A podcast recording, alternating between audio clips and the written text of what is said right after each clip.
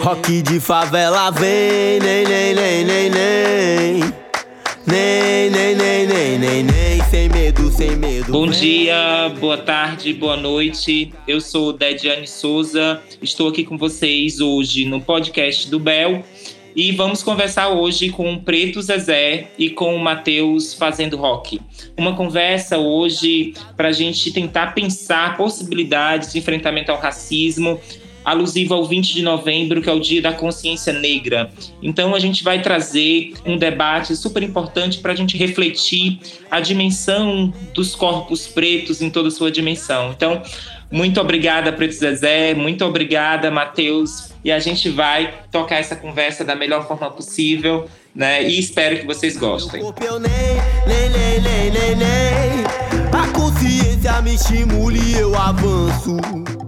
Eu acho que esse ano tem uma coisa diferente, que é o fato das questões raciais terem transbordado para além do ambiente nosso. Acho que é a primeira coisa importante. Então, hoje todo mundo está discutindo questão racial, diversidade na mídia, nas empresas, na televisão, nas marcas de roupa, nos serviços, na empregabilidade em todos os lugares. Isso é o primeiro ponto. Eu acho que tem a ver com a questão do George Floyd, que veio bem na época do 20 de novembro, que teve as manifestações aqui, né? Eu acho que isso colocou a pauta no outro lugar. Esse é um primeiro ponto. O segundo é que a diversidade de referências negras, ela cresceu. Hoje a gente tem muitas referências de negro em vários lugares, nos negócios, na moda, na gastronomia, na academia, então nem se fala nos mais diversos cursos, né? E aí eu penso que isso reposicionou o debate racial. E o mais importante que eu penso é também que o debate racial não é uma coisa de só dos pretos e que é uma coisa da sociedade e que eu vejo hoje que também o debate se dá no eixo de uma ideia de projeto de país, projeto de desenvolvimento. Então não tem como discutir nada no Brasil se não passar por a questão racial e por uma questão bem simples. A fundação do país, ela tem que o país tem 521 anos. 388 deles foram em cima de escravidão da população preta e depois nós ainda fomos despejados, sem direito, sem terra, sem cavalo, sem herança, e aí pegamos todo esse legado de desigualdade, é só olhar os indicadores. E o que é mais novo, mesmo com tudo isso, nós teimamos em viver, em existir, e fazer as coisas acontecerem, forjar soluções para um país que nos nega, para um país que nos persegue, muitas vezes nos mata. E o Estado brasileiro ele tem por obrigação de refazer a sua conduta, se responsabilizar pelas suas decisões históricas que tiraram direitos dos nossos ancestrais, dos que vieram antes de nós e continuam tirando até hoje. Isso, para mim, é o grande é cenário novo, apesar de todos os problemas e tragédias que a gente está vivendo, eu acredito que a gente avançou muito. Enquanto isso eu vou levitar, levitar, levitar. Enquanto isso eu vou. E a gente está aqui nesse podcast do Bel, né, na companhia do querido Matheus fazendo rock né, que vai conversar um pouquinho para a gente sobre o que é ser jovem preto artista nessa cidade, para a gente conversar um pouquinho sobre as resistências desses jovens nas periferias como artista. Né? Seja bem-vindo, Matheus. E aí, boa tarde, boa noite, né, e bom dia para quem for ouvir em outros momentos. É um prazer, né, estar aqui trocando essa ideia novamente Vamos conversar um pouquinho sobre os corre, né? Desse desafio que é se construir como artista na cidade de Fortaleza e não só artista, mas artista negro, uhum. né? Que está aí disputando os editais, disputando, né? A cidade, disputando o imaginário como artista e sobreviver da arte. A gente sabe o quanto é dificultoso sobreviver da arte. Imagina sendo um artista negro das periferias da cidade, ser artista da quebrada, né? né? E quais os desafios então, deixa eu te contar. É, tem, um, tem um show que faz parte desse trabalho que chama Missa Negra. Foi o show de lançamento, assim, foi o show onde a gente deu o primeiro passo do Matheus fazendo rock. E esse show, ele é basicamente uma celebração onde além das músicas que fazem parte do álbum, outras e outros artistas, em sua maioria gente preta e favelada e jovem, produz esse momento em várias camadas, é, como técnico de áudio, na iluminação, nas projeções. Tem gente da dança, gente que faz figurino, gente que é poeta. são do interior, são de Fortaleza. Uma forma como que eu encontrei, e eu acho que é a forma que vários outros projetos que surgem na favela de Fortaleza encontraram para estabelecer e conseguir força de se movimentar, é fazer as coisas de forma colaborativa, junto com outras pessoas que estão ali na mesma caminhada. Essa é uma estratégia, eu acho que de todas, né, e de todos, de andar de bonde, assim, né? É muito difícil que essa caminhada seja feita sozinho, tendo em vista, sei lá, tantas vulnerabilidades, tantas portas fechadas, é, descredibilidade nas falas, né, de certas pessoas, de certos espaços. Então, quando a, essas pessoas, artistas faveladas, se juntam e decidem ir juntos, formar um bonde ou uma família, aqui tem marcas, tem o, as princesinhas de favela, tem marcas de roupa lançando coisas como a Mancuda, como o Onígio, e é gente preta na favela que se junta e não faz só, né? Faz de bonde mesmo. É um movimento que eu sinto que é impossível de acontecer sozinho, né? Prosperar sozinho, é, lutar sozinho. É dia de missa pro trabalhador. Não, não há justiça, mas tem sol e calor. Eu tava aqui, tava falando e eu tava refletindo alguns contextos, né? Eu acho que a gente chegou nesse momento. Eu tive a oportunidade de acompanhar um projeto, não sei se tu conhece o projeto do canal Futuri, Vozes Negras, né? Então, é, quando a gente potencializa, eu acho que a gente potencializa as possibilidades de produção artística, cultural da população de dos jovens, né, na, sua plenitude, né, enquanto jovens negros, para produzir, a gente sabe que tem um mercado super criativo, né, de possibilidade de empoderamento também, né. Eu acho que mais do que nunca é a gente se perceber enquanto empoderados dentro de uma perspectiva de produção de produção de arte, de produção é, de conhecimento, né? E a gente vivencia esse momento, eu acredito que nesse último período, eu acho que por conta dessa grande leva conservadora, a gente vivencia um processo criativo das nossas identidades, de valorização da nossa cultura, de se perceber enquanto artista, enquanto intelectual negro,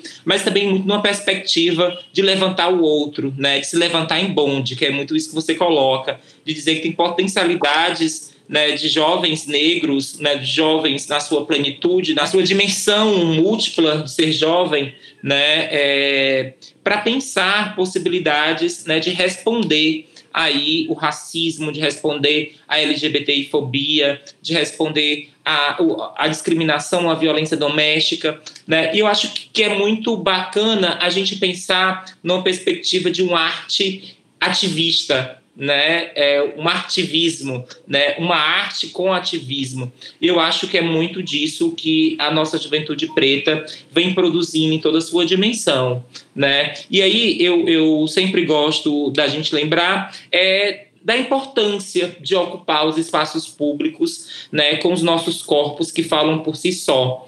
Né? Então, é, para ti, como tu vê essa juventude né, que vem produzindo arte a partir do seu corpo, né, a partir das intervenções urbanas, né, mas mais do que nunca, né, levantando um outro, né, numa perspectiva do, do artivismo, né? E aí, como, como você enxerga esse processo, em especial nesse contexto pandêmico? Então, uma coisa que eu pude observar, eu falo muito da experiência de quem sobrevive de arte aqui dentro de Fortaleza, né? Eu acho que também o Brasil inteiro tem mil outros contextos. Mas uma coisa que eu pude observar que precisa ser um caminho, indo e vindo, é, de um lado, é, barreiras burocráticas precisam ser superadas, assim, para que mais pessoas possam ter acesso, né, a políticas públicas, a editais, a ser, a trabalhar nesses lugares, a produzir, a criar também alternância de circulação mesmo, né, dessas pessoas, porque tem muita gente produzindo. Então, pensar que esses ciclos precisam estar sempre se renovando, né?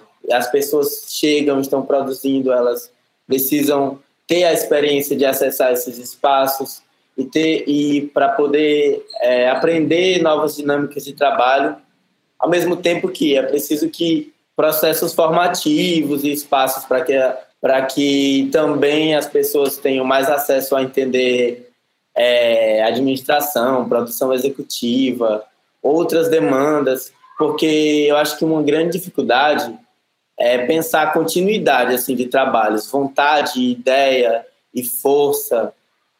Todo mundo tem muito assim, as pessoas sonham, têm vontade, mas as barreiras muitas vezes são esmagadoras mesmo assim, no sentido de a pessoa tem a ideia, ela põe para frente, mas aí daqui a pouco acontece isso e aquilo, as violências institucionais, o racismo, as violências de gênero dentro desses espaços.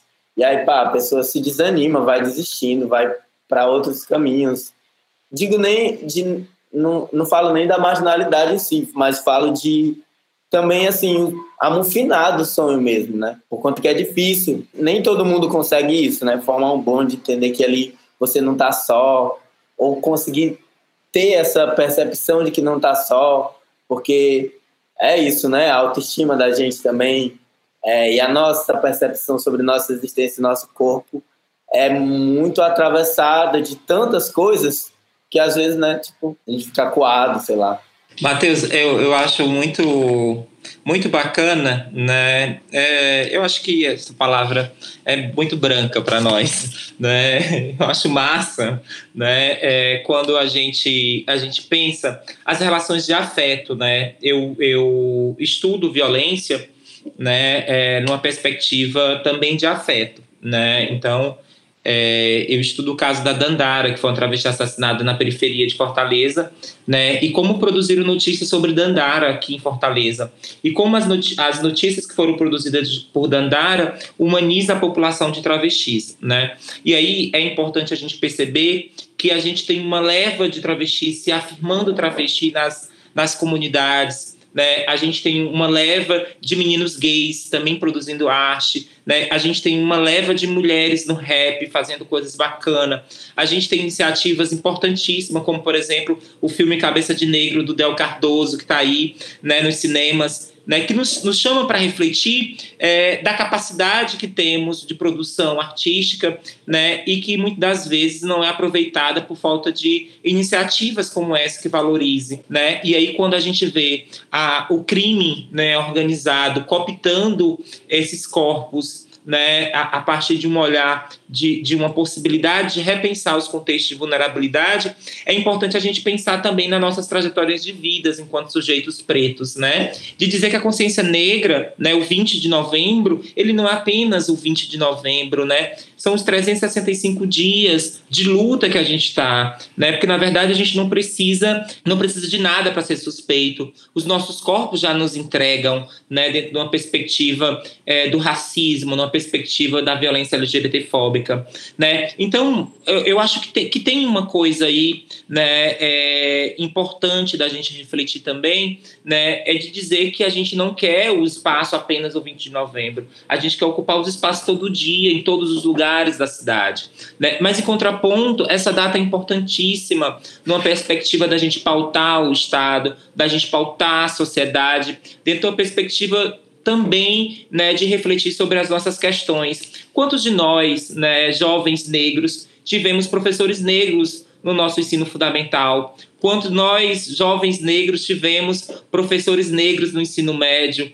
Quantos nós negros fomos atendidos pelo médico negro? né? Então, parece que o lugar que nós estamos visível todo dia nessa cidade é nos programas policiais, né? Mas não é apresentando o programa policial, né? Mas sim sendo, né, as vítimas de um sistema, né, que ainda nos coloca é, nesse lugar de imagem, né? Então, rediscutir essas questões é tão importante a gente questionar a sociedade brasileira para refletir né, o privilégio branco, né, euro-americano, né, que nos dita todo dia o que é norma, o que não é norma. Então, a gente, enquanto sujeitos negros, ou sujeitas negras, né, é, precisamos é, é, é, dessa afirmação, né, é de dizer que a gente quer ocupar todos os espaços possíveis. E aí eu acho que o campo do encorajamento desses novos novas formas de produção de saber, né, que a galera está produzindo, se vê na telona, é tão simbólico a gente se ver na telona, né? Quantas vezes a gente se viu na telona para além, né, da mucamba, para além da, da empregada, né, ou, ou, muitas das vezes interpretando papéis equivocados, né, é, de pessoas escravizadas, né? Então é importante a gente pensar, né, nessa perspectiva do empoderamento dessa, dessa juventude que vem produzindo arte, que vem se rediscutindo, né, e que vem de alguma forma colocando essa pauta num campo central. Mas da mesma forma que a gente vem produzindo, que a gente vem construindo, a gente também vem exterminada todo dia, né? Nossos corpos estão sendo exterminados, nossos corpos estão sendo encarcerados, né? E que resposta é essa? Eu tava andando pela cidade, mas fui coberto com meu lençol. Corpo queimando em tranquilidades, senti o gosto do teu anzol. Tem uma, uma, uma questão que eu acho que é importante a gente ressaltar aqui, né?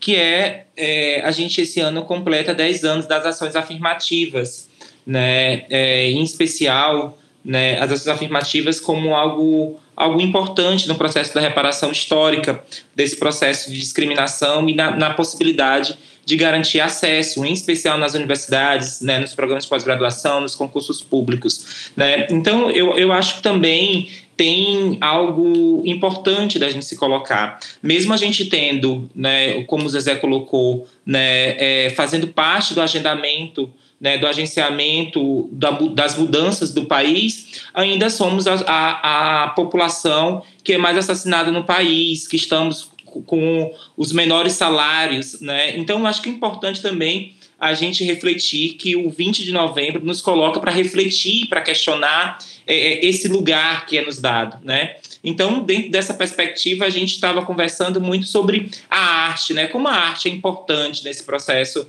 é, de afirmação dessas identidades, né? E aí é importante dizer, né, que quando a gente fala da população negra, a gente fala na sua dimensão, né? Numa dimensão de gênero, numa dimensão de orientação sexual, numa dimensão de identidade de gênero, numa dimensão de território, né? Importante a gente falar do processo de regionalização que uma vida de uma pessoa negra no sul do país é totalmente diferente da vida de uma pessoa negra no nordeste brasileiro. Então, eu acho que também tem esse processo também geográfico que nos coloca menos ou mais vulnerabilizado. Né? E aí, com, com, conversando aqui com o Matheus, né, era muito sobre essas iniciativas né, que muitas das vezes é, parecem ser pequenas iniciativas mas quando elas estão organizadas em rede, elas têm total potência, né? Uma potência de transformar o território, que é a nossa disputa central, né? É no território onde somos violados, é no território que somos discriminados. Não é isso, Matheus?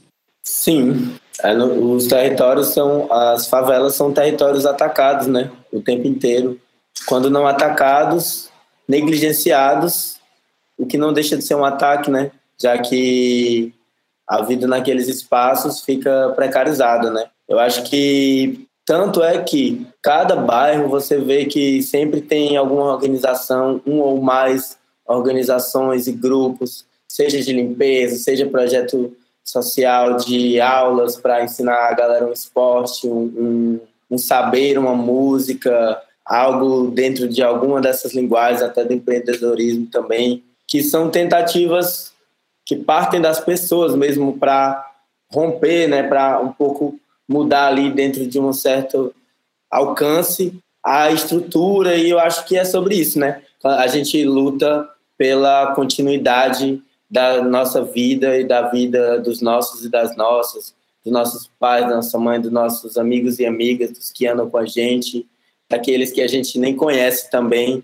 Essas ações que são várias, que são várias e múltiplas e diferentes dentro das favelas, são essa tentativa, mais do que essa tentativa, é, essa estratégia mesmo de mudar um pouco a realidade ali, né? Eu acho que é tudo em conjunto, é, é ter esse referencial de pessoas pretas e indígenas também em outras posições que não as que uma visão colonial desse Brasil empurrou né, o tempo inteiro, é desmistificar realmente, é humanizar e, ao mesmo tempo, essas ações que são a galera se juntar para empreender, a galera mudar como é que funciona a dinâmica ali de um espaço e subverter essa, essa visão de que preto, favelado, vai ser sempre bandido quando eles estão reunidos é para cometer um crime e, enfim, mudar realmente a dinâmica de ocupação dos espaços, inclusive dentro das favelas.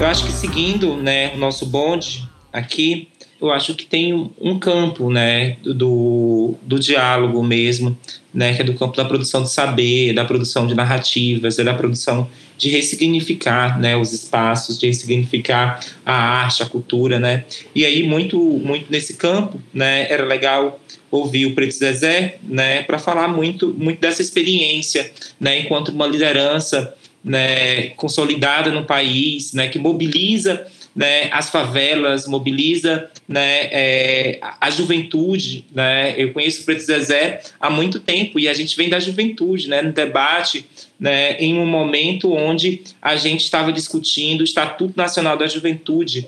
Né? Então, eu acho que é bacana falar dessas experiências né, na quebrada, que são experiências né, super válidas para a gente encorajar outros que estão nos escutando, né, para dizer que é possível né, ressignificar essas experiências. É contigo, Preto Zezé. Eu sou um cara privilegiado no sentido de ter vivido em 90, que a gente não tinha referência nenhuma e só tinha a guerra como oxigênio para lutar. Depois veio os anos 2000, que a gente começou a ver a agenda acontecer e algumas coisas se afirmarem, principalmente eu venho da cultura do rap, somente o Racionais MCs foi o que a gente tinha de Bíblia para ler nessa época, era a única que tinha. Desses 45 anos de idade que eu tenho, só foi descobrir que eu era preto com 16. Então você vive uma condição de identidade extremamente problemática, você tem uma vida apagada. Então era nesse momento que para mim eu acordo. E eu, vivo 2010 e 2020, que 2010 ali, o principalmente 2003 para frente, as políticas sociais, a ascensão do negro na universidade a partir do consumo, ou seja, ali diminui um buraco que estava muito grande há muito tempo, né, distanciamento. E agora estou vivendo 2020, vivi 2021 agora, né, é, que é o momento em que a gente está sob ataque, porque não era possível que também o racismo brasileiro permitisse que a gente literalmente sambasse na cara dele. Então, quando eu vejo as pessoas falarem, ah, o racismo aumentou, o racismo está. Não, acho que aumentou foi o surto deles. Os racistas estão em surto, porque a gente está existindo, a gente está. A gente sempre foi educado a resistir, a ter que fazer mais. Eu acho que esse momento agora é. A gente tem que viver e celebrar e exaltar as conquistas, as vitórias, e os racistas que lutem para resistir, eles que resistam agora. Que eu acho que a gente está num momento de muito avanço, a gente tem que se conectar a essas potências, é, somar os saberes juntar as competências e construir uma agenda importante para o país, porque não estamos falando de uma minoria, estamos falando da maioria e a gente não tem mais que lutar por espaço, tem que lutar por poder, porque o poder é da maioria, o poder é nosso. Então acho que isso aponta. E aí tá grandes nomes na música, você tem um MC, você tem um Condzilla no cinema, você tem gente falando de dinheiro no mercado financeiro como a Nina Silva, vocês estão falando do Brasil, você tem aí uma legião de pessoas negras que estão ocupando espaços de poder com sua representatividade irradiando energia para que outros tenham as mesmas ambições e invertam, inclusive, a lógica, já que a representatividade para nós é pouco. A gente não quer só ter um preto na TV, a gente quer ter nosso próprio canal. A gente não quer ver só nosso preto fazendo uma propaganda de marca de produto para cabelo, não queremos ter nossa própria marca.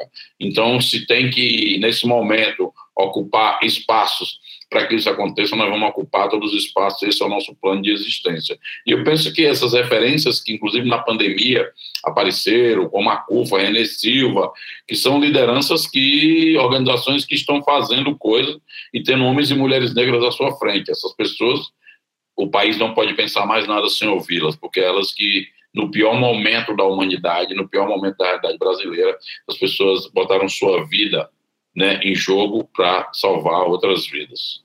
É isso aí, o Preto Zezé deixa um recado muito importante, né? A gente não quer nada sobre nós sem nós, né? A gente quer mais ainda, né? É ocupando mesmo. Eu acredito que esse projeto que Preto Zezé coloca aí é um projeto de ocupação dos espaços seja nas casas legislativas, cada vez mais, seja nos, nos espaços é, do executivo, ocupar os cargos eletivos, numa perspectiva de construir aí é, narrativas de empoderamento, construir oportunidade, né, para que nós pretas e pretos e pretos, né, possamos cada vez mais é, romper com essa lógica do racismo, né, e ir muito mais à frente, né, numa perspectiva de dizer que a gente não quer menos do que a gente já tem, a gente quer mais do que a gente já alcançou, né? Então eu acho que nessa, perspectiva a gente caminha para essa última rodada mesmo para a gente ir finalizando, né? E aí eu vou deixar livre, né? Tanto pro pro Matheus como pro Preto Zezé, né? Eu acho que é muito para falar da importância da data do 20 de novembro ou do mês da consciência negra, mas muito mais do que isso. Eu acho que é deixar um recado para quem está nos escutando, né, de que projeto é esse que a gente disputa, é um projeto de igualdade. E aí eu deixo primeiro para o Matheus, em seguida eu passo para o Preto Zezé. Pode ser, Matheus? Pode sim. Reflito a partir da minha experiência de vida, né? E da experiência compartilhada com pessoas que estão na caminhada comigo. Então, eu acho que povos não brancos, pessoas marrons, costumam trabalhar sua noção de vida a partir de um buscar um pouco o lugar da memória, né? Que é uma coisa que foi negada para a gente. Negada mesmo no sentido de apagamento, quando se fala que só se descobriu que é preto a partir de tal idade, é porque foi negado para a gente tanta coisa, a ponto da gente não conseguir se lembrar de quem somos, mesmo sendo e estando compartilhando a vida ali com pessoas bem parecidas com nós. Eu acho que, que essa memória que se é celebrada em novembro seja celebrada o ano inteiro em vários âmbitos da nossa vida, né? no mínimo assim da gente pensar realmente a trajetória da nossa mãe, da nossa avó, esse caminho que parece pequeno é que vai levar a gente muito longe assim, vai levar a gente realmente a entender dimensões da nossa história para frente e para trás. E aí, pensar isso, para mim, é, faz com que a gente consiga entender um pouco da nossa força e responsabilidade, encanto e poder e mistério aqui, para que a gente saiba que a gente também, vivo, está produzindo memória, está contando história e está trabalhando para a nossa continuidade, né? A gente também um dia vai ser ancestral. Obrigada, Matheus. Eu passo aqui para o Preto Zezé. É, eu estou falando antes, e aí eu acho que tem uma coisa que a gente vai ter que se preparar, é que agora muitas portas se abriram.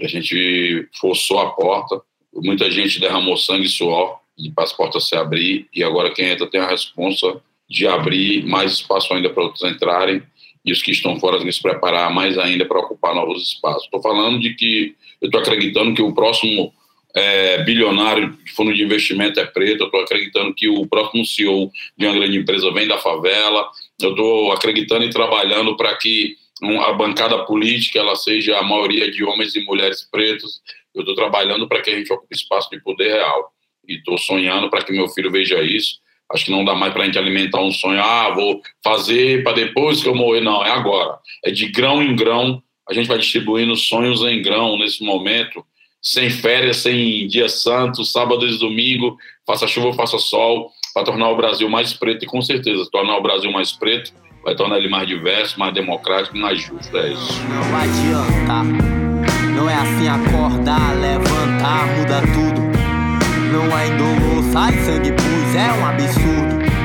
Eu pus pra fora os é, tive que sacrificar um pouco do meu sono e do meu estômago e do meu espelho. Viva Dandara, viva Zumbi dos Palmares, viva Lélia Gonzalez. Esse foi o podcast do Bel, comigo, Dejiane Souza, Preto Zezé e Matheus é agradecer o Instituto Iracema, agradecer os meninos da produção aqui. É, é, um grande prazer conversar com vocês numa perspectiva de criar outras possibilidades, de repensar os nossos contextos e mais do que nunca de se afetar, né? Eu acho que o, a dimensão do afeto, a dimensão da resistência nesse momento é algo muito importante. Então, viva Zumbi, Viva Dandara, viva Lélia Gonzalez, viva todo o nosso povo preto, nossos ancestrais, né? E o tempo. É isso. Um abraço. Valeu, gente. Valeu.